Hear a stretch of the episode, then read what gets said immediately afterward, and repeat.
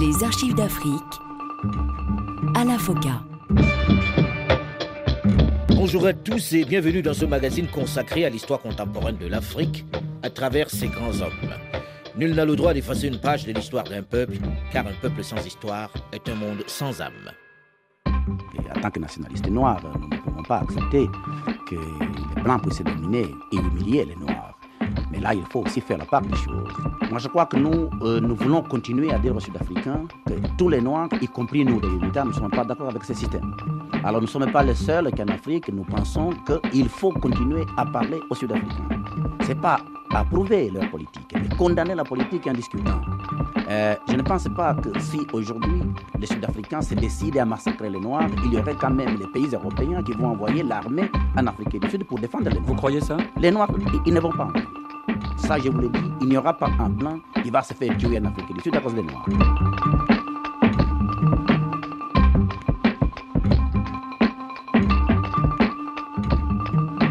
Alors que toutes les nations africaines ou presque boycottent très officiellement le régime d'apartheid d'Afrique du Sud, lui, Jonas Savimbi, appuie sa stratégie de conquête du pouvoir en Angola sur le régime de Peter Botha. Et à l'indignation de la communauté internationale, il brandit la réelle politique. Pour lui, pas question de se passer de cette précieuse aide qui lui permet de tenir tête au régime de Luanda. Suite aujourd'hui de notre série consacrée au président de l'UNITA, l'Union nationale pour la libération totale de l'Angola. Jonas Savimbi, l'un des principaux acteurs de la décolonisation de l'Angola, mais aussi de la longue et meurtrière guerre civile qui a secoué ce riche territoire d'Afrique centrale pendant une vingtaine d'années.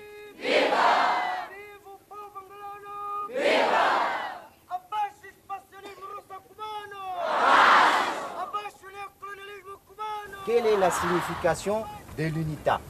La signification de l'UNITA, c'est l'Union nationale pour l'indépendance totale de l'Angola. Bon, merci. Asseyez-vous.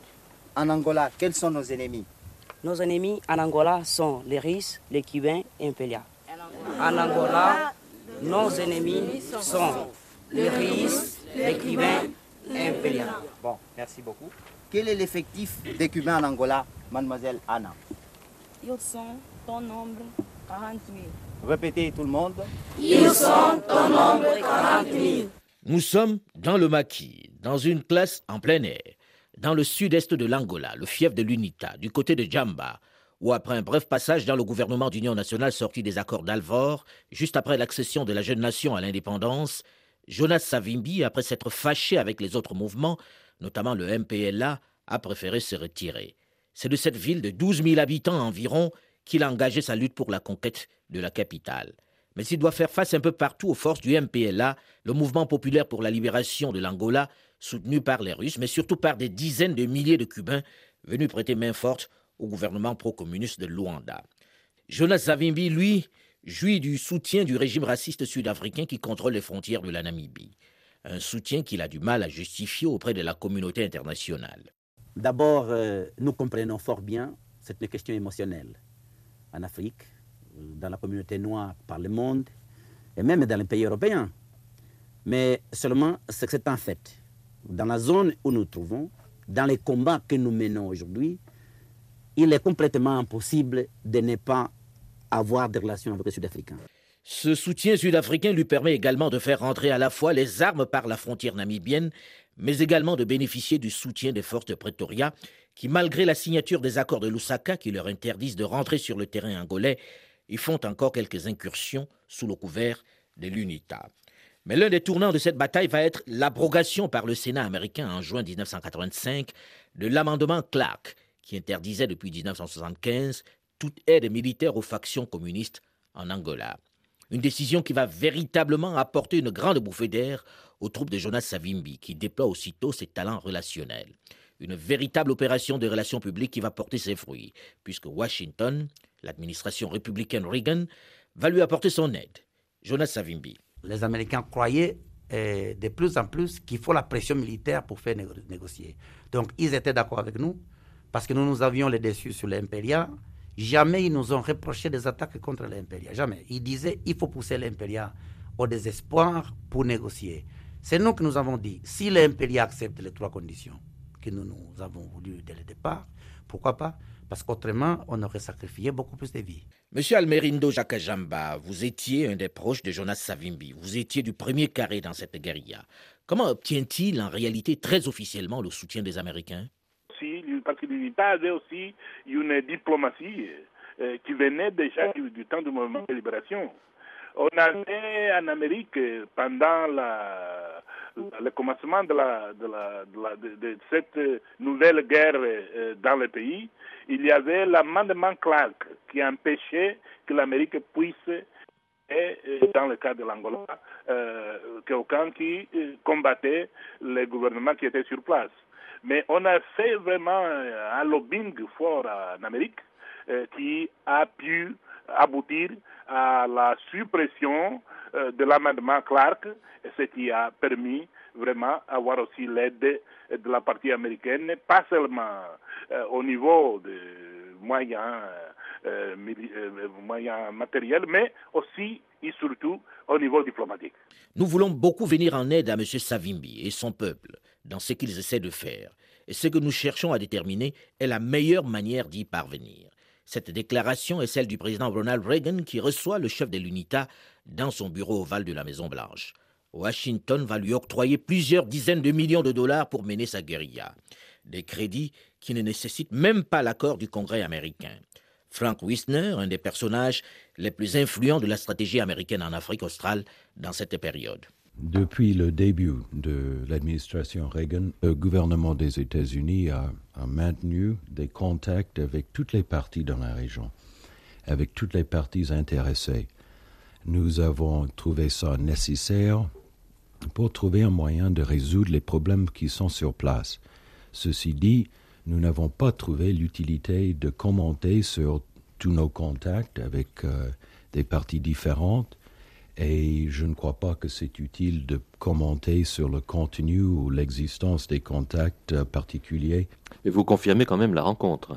J'ai dit que j'ai dit ce que je viens de dire, que nous n'avons pas, pas trouvé l'utilité de commenter sur euh, des rencontres entre le gouvernement américain et, et un parti ou un autre dans la région depuis le commencement de cette négociation et j'ai pas d'autre chose à ajouter. L'offensive diplomatique du chef de l'UNITA ne se limite pas aux États-Unis d'Amérique. Jonas Savimbi va également faire du charme aux nations européennes du bloc de l'Ouest. Il est en France en 1986. Une visite qui va susciter pas mal de polémiques dans le paysage politique national. Surtout que, curieusement, sur le coup, l'un des fervents défenseurs de la cause de l'UNITA, en France, est le Front national de Jean-Marie Le Pen. Savimbi repart les mains et les poches vides. Mais il est optimiste. Les gens sont très vite en besogne en disant c'est un échec. Moi, je considère que pas. C'était une victoire. C'est pour la première fois que je viens ici publiquement en France. J'ai présenté le dossier. Publiquement, ça veut dire que vous êtes déjà venu avant? Oh oui, oui, j'étais ici en 75, par exemple, mais j'étais reçu, personne ne m'a vu. Donc, je crois que publiquement, et avec des interviews, c'était pour la première fois. C'est pour la première fois. Donc, je considère que c'est une victoire parce que j'ai pu parler aux gens. J'étais reçu par le président Chaban Delmas, j'ai vu des ministres, et je vous assure que dans deux jours à venir, quand je vais repartir, il y aura des gens qui vont dire qu'ils m'ont vu. Donc, parce que moi, je ne vais pas compromettre les gens et je ne vais pas embarrasser les gens. Ah, donc, je considère que les gens ne me connaissaient pas, ne connaissaient pas bien les intentions et les projets politiques de l'UNITA. Et je peux vous assurer que nos interlocuteurs nous ont compris et même ils nous ont promis de nous aider. Alors donc je crois que là nous avons quand même fait un progrès. Oui, mais vous avez quand même rencontré un seul ministre du gouvernement, c'est peu quand même.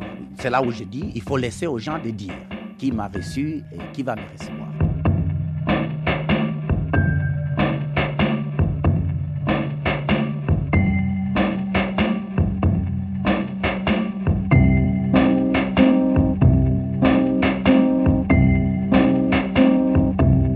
1988.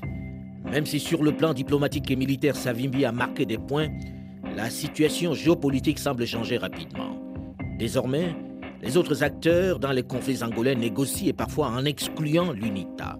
Puisqu'en août 1988, Angolais, Cubains et Sud-Africains signent à Genève un accord qui prévoit un cessez-le-feu et le retrait des troupes sud-africaines. Quelques mois plus tard, en décembre à New York cette fois-ci, les trois parties signent un autre accord qui prévoit le retrait des troupes cubaines.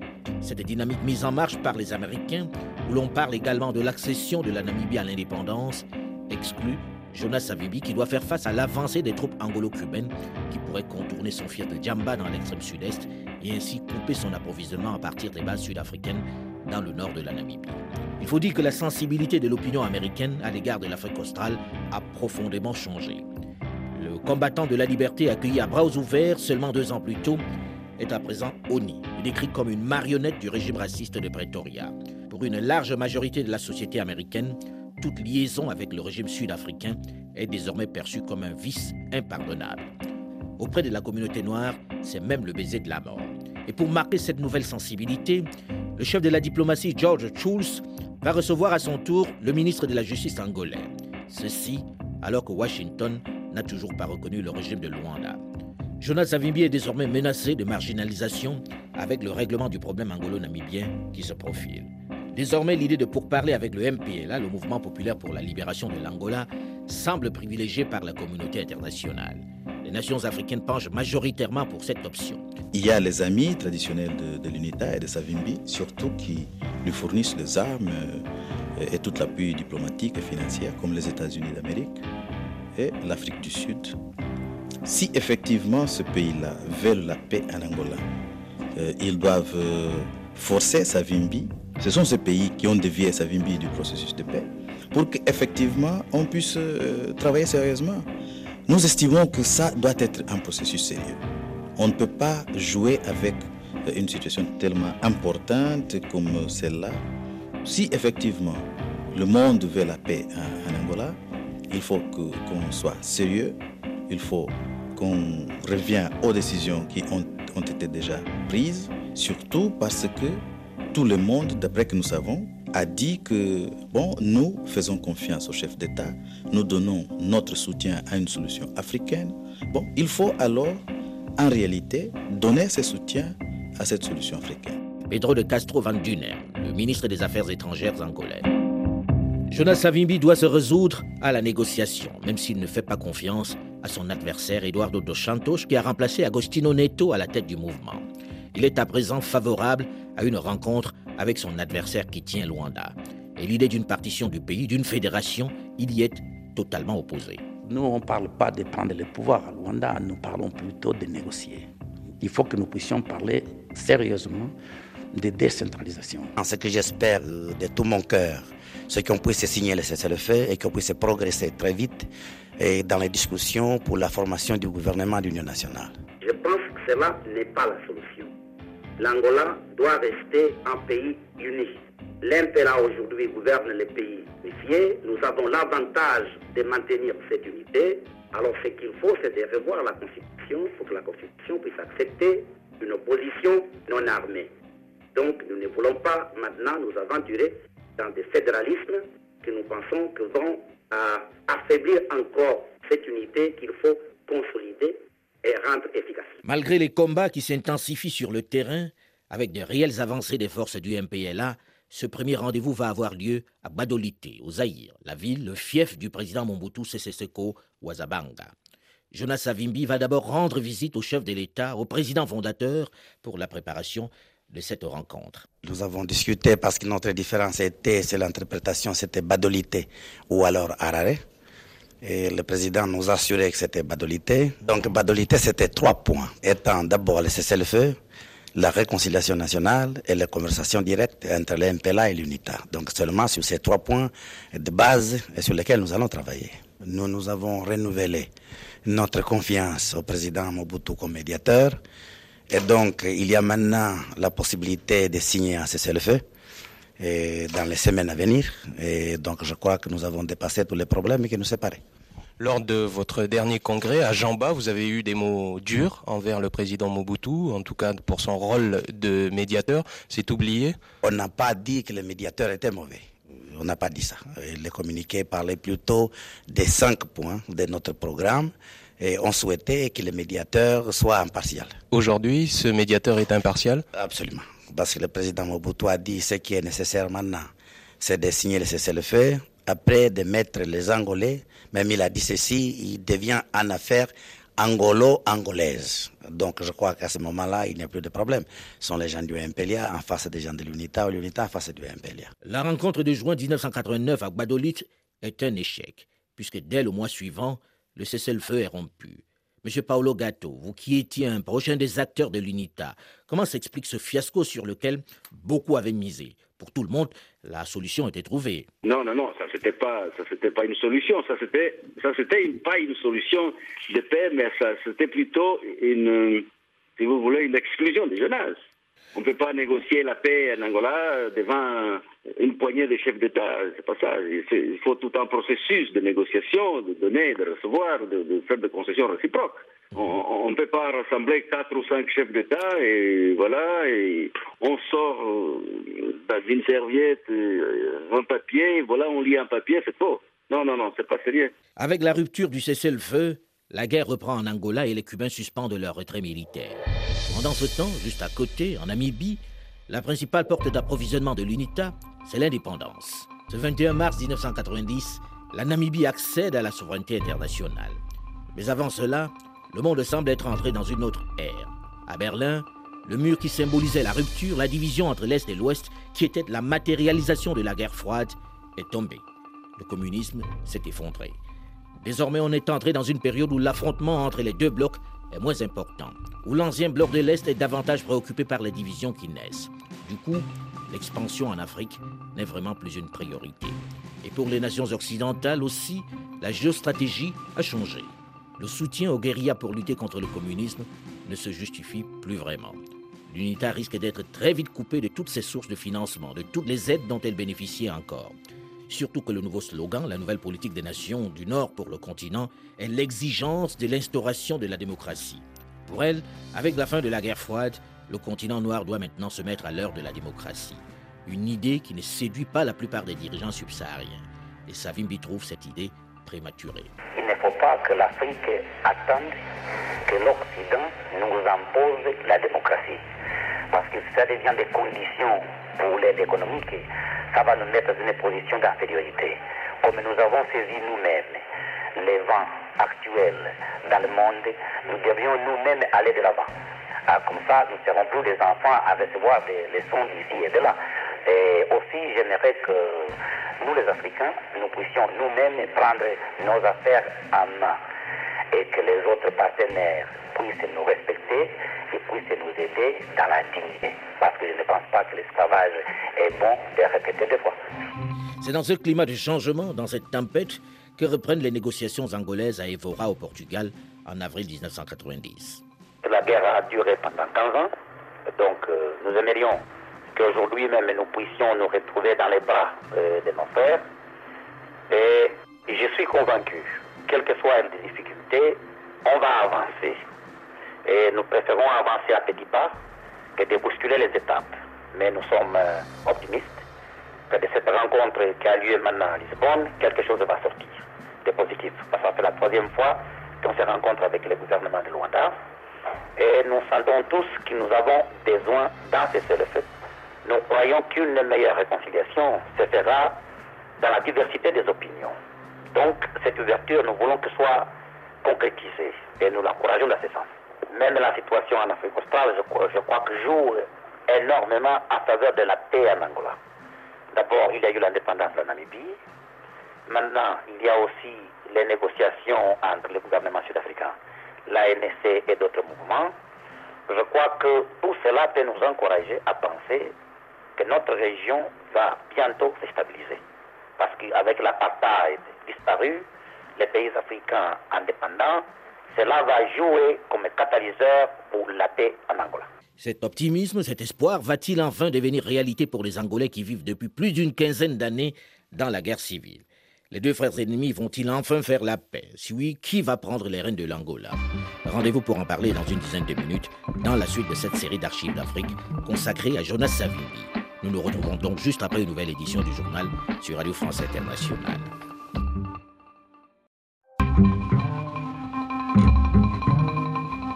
Les archives d'Afrique, Alain Foka. Bonjour à tous et bienvenue si vous nous rejoignez seulement maintenant dans la seconde partie de ce magazine consacré à l'histoire contemporaine de l'Afrique à travers ses grands hommes. Nul n'a le droit d'effacer une page de l'histoire d'un peuple, car un peuple sans histoire est un monde sans âme. Ce que j'espère de tout mon cœur, c'est qu'on puisse signer le cessez-le-feu et qu'on puisse progresser très vite et dans les discussions pour la formation du gouvernement d'union nationale. Après plus de 15 années de guerre civile, Jonas Savimbi, le président de l'UNITA, l'Union nationale pour l'indépendance totale de l'Angola, manifeste de plus en plus un désir d'aller vers la solution négociée avec le gouvernement de Luanda, qui désormais, en cette période de fin de guerre froide, bénéficie de plus en plus du soutien et de la reconnaissance de la communauté internationale. Le mouvement de guérilla angolais, qui jouissait jusque-là à la fois du soutien de l'Afrique du Sud et des États-Unis d'Amérique, est de plus en plus isolé. C'est dans ce climat que le chef de guerre arrive à Evora au Portugal en mai 1990 pour la reprise des négociations avec le régime de Luanda. Nous avons reconnu le gouvernement de Luanda, nous avons reconnu aussi les chefs de l'État et nous demandons qu'ils nous reconnaissent en tant qu'opposition. Il y a eu un progrès considérable, comme je le disais tout à l'heure, parce que maintenant le gouvernement de Luanda accepte le principe du multipartisme. Donc de là, je crois que l'obstacle majeur a été dépassé, parce que nous avons toujours lutté pour avoir des élections chez nous. Aujourd'hui, le gouvernement de Luanda l'accepte.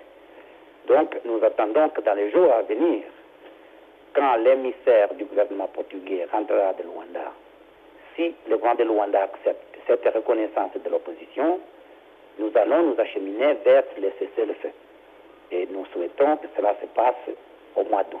Et je crois que de là, l'Afrique devrait aussi soutenir tous ces efforts, et surtout vous, la presse, pour que nous puissions tous parler maintenant de l'effort vers la paix et non plus des canons. Suite donc de notre série consacrée à Jonas Savimbi. La rencontre entre les différents protagonistes va aboutir en mai 1991 aux accords de paix signés à Lisbonne mais un peu partout sur le continent, souffle un fort vent de démocratie qui balaie des régimes comme celui de Moussa Traoré au Mali et qui fragilise d'autres comme celui de Mobutu au Zaïre. Faites attention au Zaïre si vous voulez que l'Angola se stabilise. Ne déstabilisez pas le Zaïre. Autrement, vous allez avoir deux pays à la dérive dans la région. Attention au président Mobutu. Ces propos sont ceux de Jonas Savimbi au président Bush en cette période de tourmente démocratique sur le continent. Il devient un important soutien du président fondateur zaïrois dont le pouvoir tangue dangereusement. Mobutu, qui pendant toutes ces années de guerre civile l'a aidé, lui a apporté le soutien des grandes puissances. Mais Savimbi n'est plus écouté. Il ne représente plus un réel enjeu dans la région. Monsieur Paolo Gatto, vous qui étiez un des proches, un des principaux acteurs de l'UNITA, avec le recul, ne pensez-vous pas que la chute du mur de Berlin, la fin de la guerre froide, a sonné le glas de votre mouvement? La chute du mur de Berlin euh, euh, a changé profondément euh, les intérêts géostratégiques mondiaux. ce que fait qu'à partir de ce moment-là, ceux qui ont gagné la guerre froide ont fait un choix entre celui qui appartenait au bloc qui est sorti vainqueur de cette guerre froide, qui allait peut-être faire des exigences, et ceux qui étaient en position de faiblesse, qui ne pouvaient que faire des concessions. Je crois que le choix a été, a été très, très, très facile de la part des Américains et, autres. C'est à, partir de ce, à partir de ce moment-là que, je pense, euh, Jonas Savimbi a été a été relégué à, une position de, de, quasiment euh, paria international avec des sanctions, avec ceci et cela. Un désir de paix vient d'être exprimé ici avec beaucoup de force.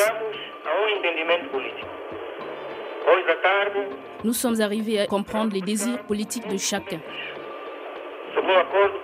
Cet après-midi, les premiers documents sur l'accord de politique générale seront signés.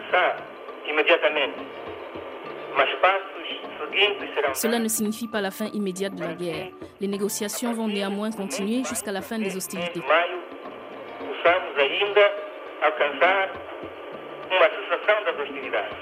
Nous avons travaillé ensemble. Nous considérons que nous avons pu résoudre les problèmes qui restaient entre nous et eux donc pour moi, moi je suis optimiste. Moi je crois que maintenant il faut seulement attendre la fin du mois pour pouvoir signer officiellement les accords. Pour moi, je peux garantir à ce qui concerne l'UNITA, c'est même le début de la paix. Je n'ai pas de doute ni de réserve. Ce qui est dit dans le protocole qui a été paraffé, c'est la formation d'une armée nationale où l'UNITA va participer avec 50% et l'impéria à 50%, parce que c'était l'intégration, nous n'aurions pas accepté. L'armée qui n'a pas été battue ne peut pas accepter d'être intégrée. Donc les, soldats et du Impelia et de l'UNITA seront concentrés à des endroits précis et contrôlés par les forces des Nations Unies. Alors, parce que nous ne voulons pas qu'ils soient libres avec leurs armes et en train de s'éparpiller partout, parce qu'ils pourraient mettre en danger l'accord.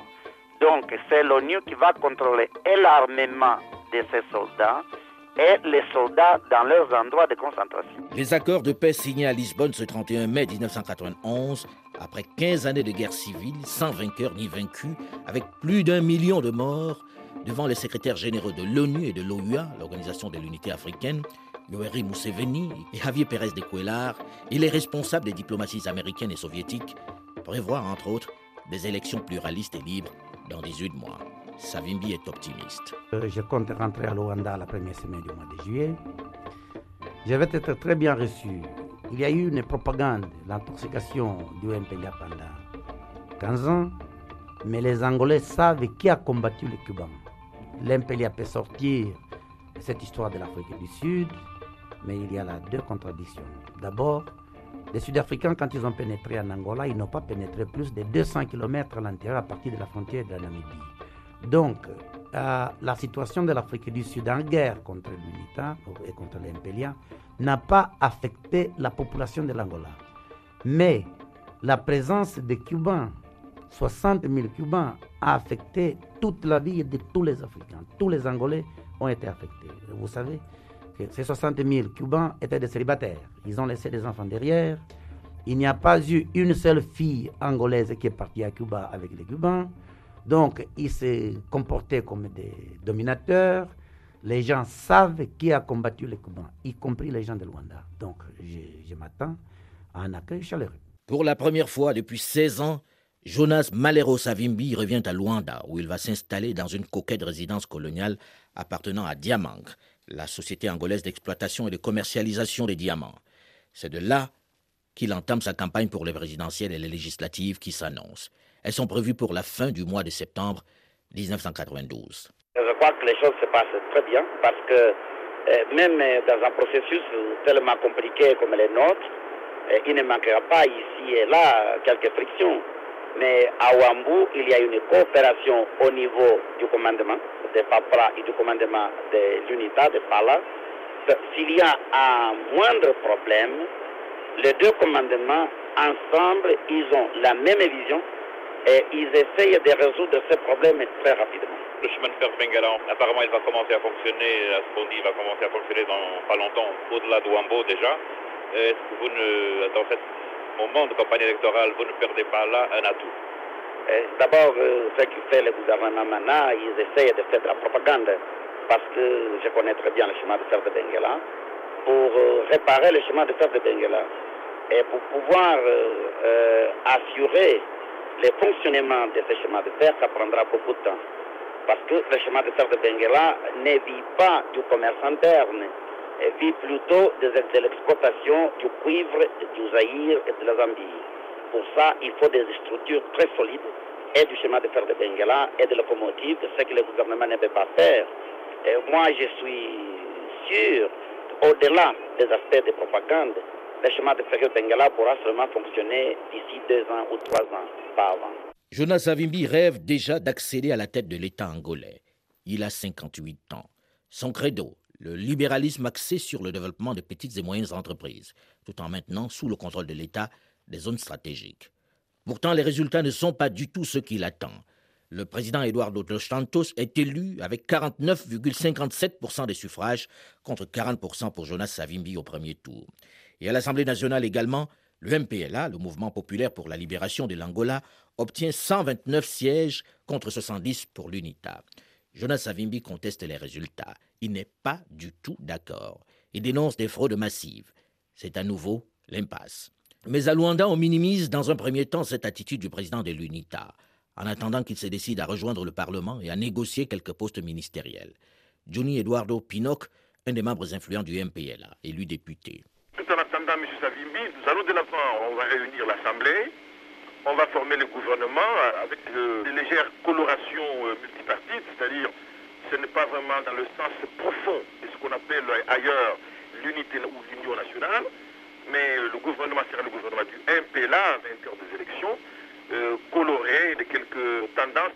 Et de toutes les façons, le, le, plus grand bénéfice de tout le monde a été que désormais, le problème n'est plus un problème du MPLA et de l'UNITA. C'est un problème de tous les partis qui ont représentation au Parlement avec l'UNITA. L'UNITA reviendra, je le répète, à la raison, où elle sera, proclamée euh, hors la loi, partie rebelle. Notre Parlement aura un exercice annuel de huit mois. Alors s'ils viennent pas aujourd'hui, ils viennent demain, ils viennent en mars, ils viennent en avril, ils viennent en juin. Quand ils voudront venir, leur place est là, qui va le prendre?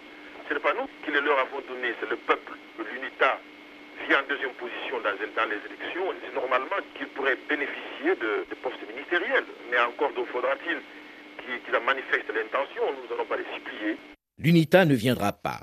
Et même si au sein du MPLA, le parti du président Eduardo Santos, on envisage l'organisation du second tour de la présidentielle avec des probables négociations, au sein de l'UNITA, la cause est entendue. Venancio de Moura, un des membres influents du mouvement populaire pour la libération de l'Angola, le MPLA. Nous étions déjà d'accord avec l'UNITA euh, sur le renouvellement du mandat de l'UNA 22 qui passerait effectivement à l'UNA 23 avec euh, le tâche nouvelle, n'est-ce pas, bien définie et augmentée, soit-il en qualité aussi améliorée, pour remplir les tâches d'arbitrage du processus de paix en Angola. Pour la conclusion de clauses sont encore euh, euh, en exécution, notamment la question de formation euh, de l'armée nationale unique, la supervision, vérification du retrait de ceux qui sont excédentaires, ces fonctions excédentaires, et désarmement, désarmement à cantonnement et le passage à disponibilité des forces d'unité excédentaires aussi. D'autre part, une autre tâche dans laquelle euh, l'ONU par le biais de ces hommes et de l'UNA 23 pourrait se pencher sur la question de supervision de deuxième tour des élections présidentielles. Voilà comme nous voyons, entre d'autres tâches, dans quel secteur euh, l'ONU pourrait être euh.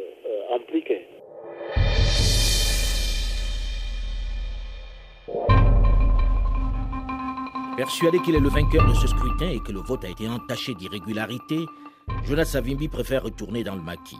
C'est à nouveau le cycle de violence qui reprend. Les affrontements entre les troupes de l'UNITA et les forces gouvernementales se multiplient. C'est de nouveau la guerre civile. Les accords signés à Lisbonne volent ainsi en éclats. Monsieur Paolo Gatto, vous qui étiez un membre important de l'UNITA à cette période, pourquoi Savimbi ne peut accepter sa défaite Comment en arrive-t-on à nouveau à la guerre civile alors que vous et votre chef aviez été très optimistes sur les accords signés à Lisbonne, qui, de ses propres termes, étaient un bon compromis? Il promettait d'ailleurs que la guerre était désormais finie puisque l'unité était reconnue comme un parti à part entière. Je ne pense pas que la situation était mûre à l'époque pour un accord, si vous voulez, de ces conflits régionaux angolais on a eu en quelque sorte une solution imposée, une solution qui a été précipitée par, plutôt par le souci d'accommodation des intérêts occidentaux que par un souci de préservation d'une paix et d'une réconciliation nationale véritable en Angola. Donc je pense que il y a eu une certaine... Euh, après la chute du mur de Berlin, il y a eu ce que j'appelle, si vous voulez, si vous me permettez l'expression, une businessisation de la politique. Alors que crépitent à nouveau les armes, la communauté internationale se mobilise pour mettre fin à ces affrontements. On négocie pour la énième fois. L'UNITA, pendant ce temps, conquiert Wambo, la seconde ville du pays. Joao Bernardo de Miranda, le vice-ministre des Relations extérieures, dirigeait également un groupe de travail pour les négociations avec l'UNITA. Je ne dirais pas que les désarmements de l'UNITA, c'est une condition du gouvernement. Euh, je dirais plutôt, le désarmement s'impose comme une condition pour qu'il ait la paix. Donc s'il veut la paix, en Angola, il faut qu'il comprenne qu'il ne peut y avoir paix chez nous sans le désarmement de l'État. Les accords de paix signés à Lisbonne ne prévoient pas l'envoi de casques bleus en Angola. Si tout le monde est d'accord qu'on applique les accords de paix, il faut partir de ce principe. De toute façon, euh, tout le monde est d'accord qu'il faut qu'il y ait l'extension ou bien une augmentation, une augmentation quantitative et qualitative du contingent de INAVEM. Euh, cela pour garantir la démobilisation et le désarmement de l'UNITA. L'UNITA doit accepter ce qu'il est L'armée nationale actuelle est, est, conséquence des accords de paix. L'UNITA n'y est pas dans l'armée puisqu'il s'est retiré aussitôt les élections. Donc, euh, il y a une partie euh, du contingent en provenance de l'armée ancienne du gouvernement qui doivent continuer. Et l'UNITA doit aussi apporter leur contribution pour la création effective de cette armée unique nationale. Il ne s'agit pas euh, d'une armée euh, unilatérale. C'est une armée qui est mise en place à l'issue des accords de paix. Cette fois-ci, l'UNITA semble décider de prendre le pouvoir par les armes. Mais il n'a pas le soutien de ses alliés habituels. Washington va d'ailleurs reconnaître dès le mois de mai 1993 le gouvernement de Luanda, avec Marcolino Moko comme Premier ministre. Désormais que va-t-il faire pour s'en sortir? Va-t-il retourner à la table des négociations ou s'obstinera-t-il dans la voie des armes? Sur quel soutien compte-t-il pour tenir tête au gouvernement angolais reconnu par la communauté internationale? La suite et la fin de cette saga Jonas Savimbi la semaine prochaine, même heure, même fréquence. Nous serons en compagnie d'un de ses fidèles lieutenants. À très vite.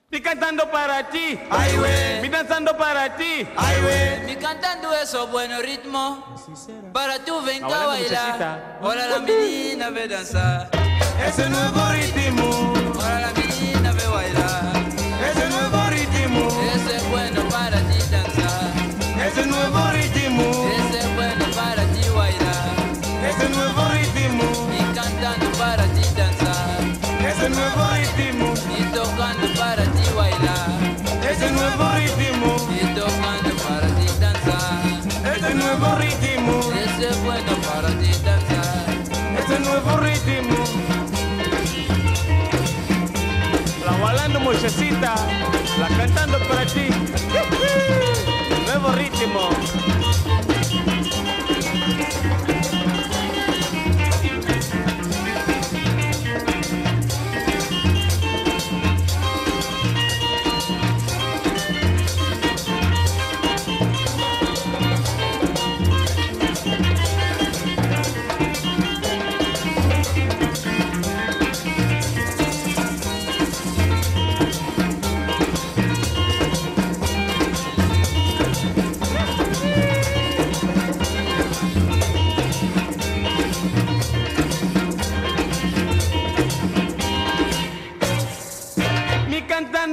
para ti, ay güey. Mi danzando para ti, ay güey. Cantando esos nuevo ritmo para tu venga a bailar.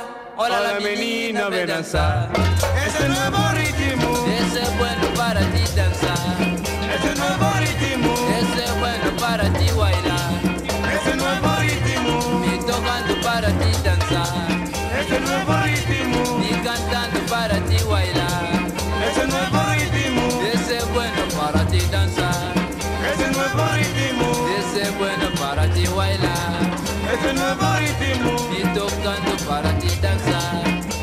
favorito.